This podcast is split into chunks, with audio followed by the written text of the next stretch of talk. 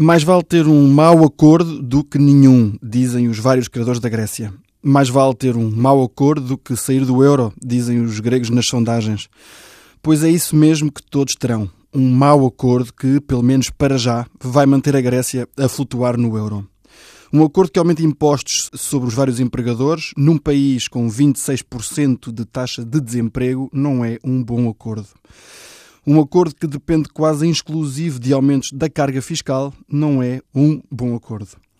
O FMI não acha que seja bom. Os vários governos europeus também não. Os gregos, que se confessam traídos pelo governo do Siriza, também não pensam que este é um ótimo acordo, nem o governo do Siriza acha. Ninguém gosta e, no entanto, como já não há tempo nem vontade para muito mais, todos ou quase todos respiram ou todos respiramos de alívio.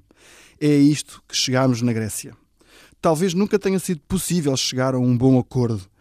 Em junho de 2015 já não há grande margem política para bons acordos na Grécia o leitor pense nisto. Em 2016, depois de cinco anos de aperto brutal que o FMI apelidou de sem precedentes no mundo, depois de cinco anos, dizia eu, o governo grego propõe-se a um esforço próximo daquele que Vítor Gaspar planeou para nós em 2013. Em 2016, os gregos estão no mundo de 2013 de Portugal o nosso ano do enorme aumento de impostos.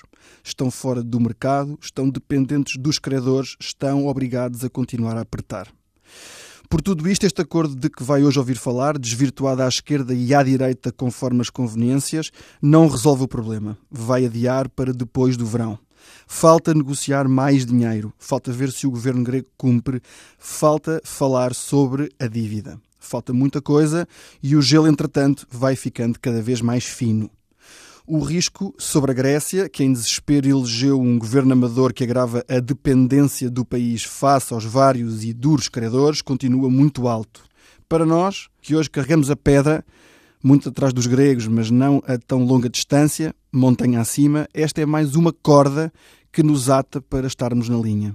E mesmo estar na linha poderá não chegar se a Grécia vier a sair do euro.